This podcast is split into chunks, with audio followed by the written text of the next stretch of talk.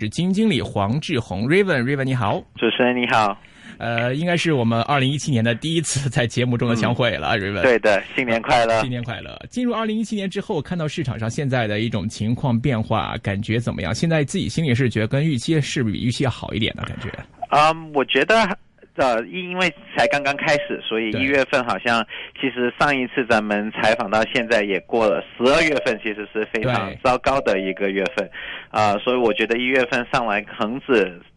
到现在为止，今天回调了一下，但一月份至今还是表现还是不错的。然后我们其实跟踪的这个港股通南下，啊，一月份在沪港通南下方面有每天的这个净买入有是五亿港币，嗯，然后深港通南下的话，平均嗯净买入达到三亿港币，所以加起来也不到十亿港币，我觉得。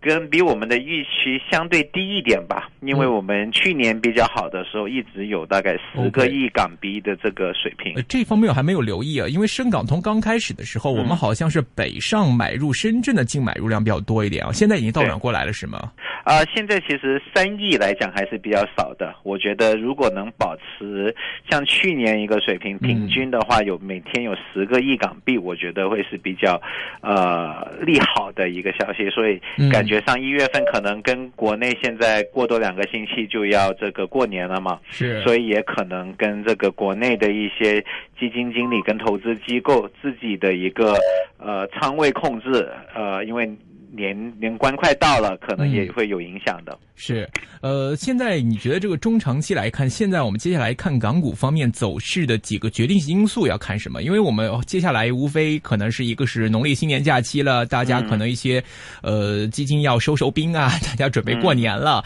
另外一方面就是这一周了，特朗普要上台了，上台之后呢，会做些什么样的事情？那么大家可能提前要做一些一前的准备。所以这一块的话，你觉得近期来看，在整体市场上。那个风向上怎么看？怎么把握呢？我觉得近期来看，其实像像您说的这个呃新的总统对吧？美国的新就之前竞选的时候讲了一堆这个呃希望得到选拉选票的一些呃就是落印，比如说跟中国的交易、双边关系，甚至台湾关系、南海关系，我觉得下来啊，无论是经济还是政治，在投就特朗普上台。前两个月，咱们都会看到一些就应该有的这个政策也要宣布了，对吧？所以这个所以是我觉得，呃，影响中国跟影响美国最大的、最不定的因素。啊，然后你看估值的话，我们一直都讲这个恒指越来越便宜啊，我也我们也觉得这个港股小盘股还是会很有这个非常吸引我们基金本身，所以我们在这个板块也其实也。啊，有很多相对来讲比较多的仓位。嗯哼，呃，先讲这个估值方面啊，这个之前好像也跟你讨论过，就这个估值的这个低的水平。呃，但是很多人说估值低处未算低吧？你觉得恒指的估值爬到什么样的一个位置，你觉得会相对觉得是正常的呢？我觉得一般来讲，如果你看过去这个很多这个呃市场的投资者也知道，这个一般来讲，这个大指数如果能有十五倍以上都是比较正常的。嗯，那其实我们看到在 A 股，其实上证是相对比较正常一点啊，十三倍，然后深圳指数是二啊瑞瑞文的瑞文的，这可能你的电话是不是有开免提还是什么？呃，现在好了一点嘛？我其实没有手机。OK，没没有关系，就可能如果周边有什么这个电话干扰的话，麻烦先移开一下，或者是尽量不要用免提，这样可能收信质量会好一些。对，OK，好的，不好意思，不会不会啊。所以刚才讲到就是估值的话，嗯，相对来讲，这个恒指现在才十一倍的市盈率，我们觉得还是比较便宜的。嗯。呃，但是这个大家说了嘛，毕竟你无论上证方面也好，你美国方面也好，大家好像都有亲爹亲妈在支持着。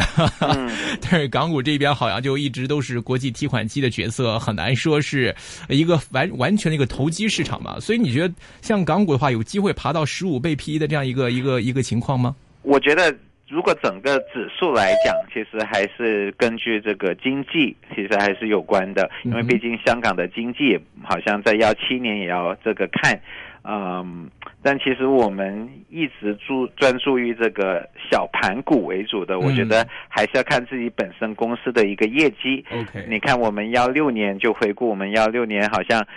表现。比较好的几个股票，都是因为他们自己本身的这个业绩，在一六年有了一个很好的一个提高，所以这个。哎，Raven 呐，我再重新试下打给你好不好？可能是这次接线会有些这个问题，好吗？OK，好的，再稍微打给你一下，好，稍等。好的，其实我们刚刚呢听到一些的有关的一些的分分享呢，其实呢大家也要留意了，在于我们的一些的投资方面呢，其实也要注意关于投资的一些风险方面的一些的问题。那呢，在这个时间呢，也跟大家呢报一报现在的一些的气温方面的事情了。现在的气呃室外气温呢十七度，相对湿度百分之七十六。现在我们电话线上继续接通了海燕资本创始人黄志宏 River，River 你好。哎，你好，主持人，不好意思，不会不会，这次好很多。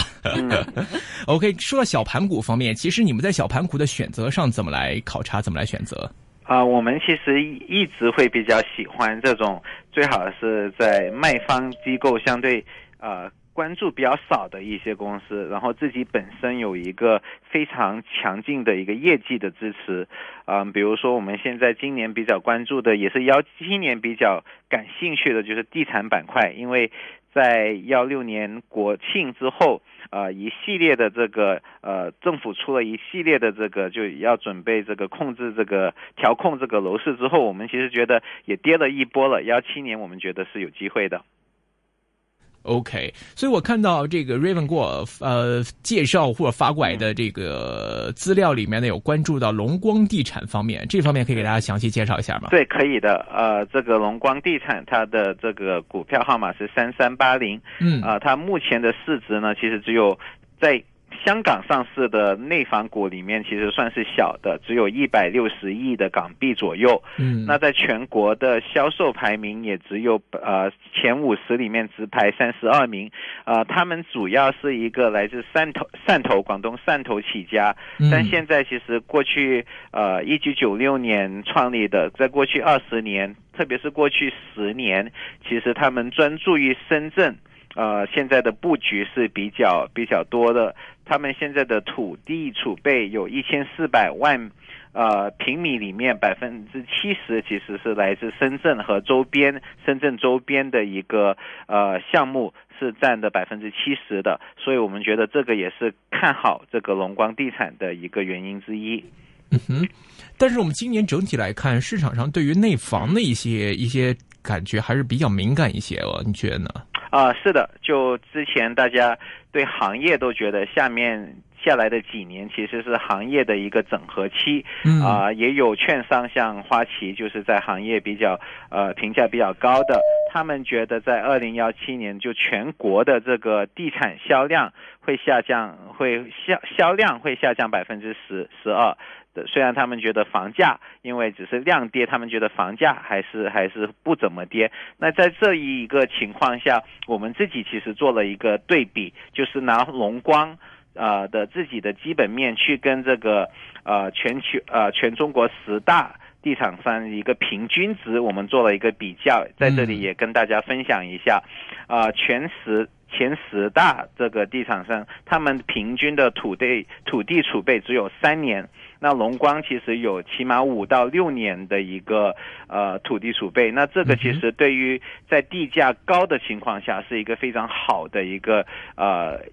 为业绩打下了一个非常好的一个基础，然后呢，我们看的就是现在房地产还是大城市占比对于我们来讲是比较重要的。那全国十大地产商的平均大概是百分之六十五，啊，龙光自己也达到了百分之超过了百分之五十，因为它主要还是刚才提到了在珠三角还有在深圳，我们觉得这些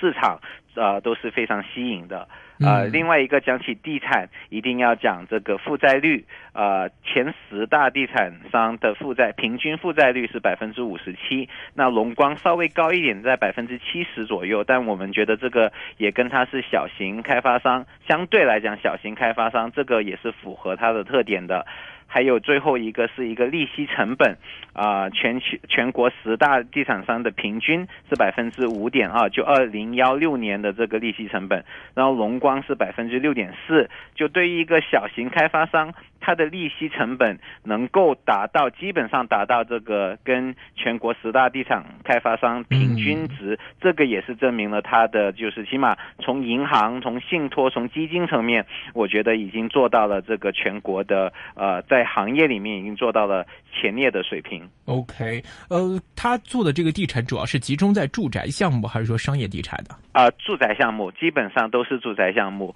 啊，比如说他们主要的最大的。项目呃，可能呃，听众也听过，在惠州叫做龙光城的一个项目，这个项目其实是非常大的一个项目，它的总建筑面积有五百平方米，啊，现在已经卖了很多了，但现在剩下的可售面积其实还有三百平方米，这个是什么样的一个概念？我给大家分析一下，就我们自己算了一下，现在还有三百平。三百万平米，那如果我们按每每平米一万五千啊这个售价，因为现在惠州的房价大概在一万五左右，这个价值就已经有四百五十亿的人民币。嗯，那现在整个公司的这个负债有一百五十亿，也就是说，如果你用龙光城单独一个龙光城的项目，用现在每平米一一万五来算，减去这个负债，那还有。这个三百亿的这个价值在，对吧？嗯，那其实公司现在的市值啊，今天的市值只有一百四十亿的人民币，所以是相当相当大的一个折扣。而且这个只是红龙光城一个项目，我们还没有算这个它的所有的其他项目，所以我们觉得这个股票其实是非常非常便宜的一个呃地产的一个股票。我们基金也是持有这个股票的，因为我们看到它二零幺六年其实呃。从收入方面增长了百分之二十三，从核心利润增长了百分之将近百分之三十，呃，不过它的市盈率到现在为止还只是七倍，我们觉得是非常非常便宜的一个股票。是，但是从一贯的角度来说，这个大家可能对一些集中发展于二三线城市的一些这个发展商可能会相对又会再敏感一些，因为这个国内的去库存也好，或者是控制楼价也好，呃，大家好像都是对包括很多地方的这个死城啊，或者。说这个真正的入住率方面都有一些这个质疑。其实像这种呃集中在二三线城市的这种地产商，这些问题你觉得会不会很严重？会不会很明显影响到呢？啊，就讲回呃龙光这个项目，因为我们自己有做过调研，其实龙光在惠州这个城市，其实它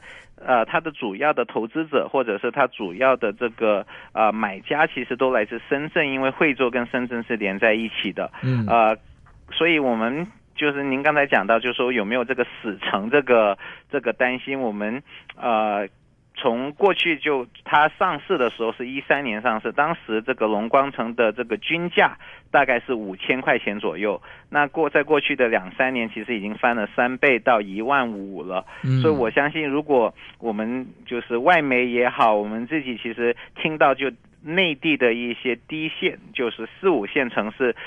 如果是死城的话，它的价钱是不会上来的。所以我们也看到，其实龙光城其实一直贡献的这个收入跟利润，都是支持着这个上市公司业绩的一个增长。所以我们觉得这一个项目来讲，其实不能说是死城。呃，它别的项目刚才也提到，主要是在深圳。那深圳他们其实都是。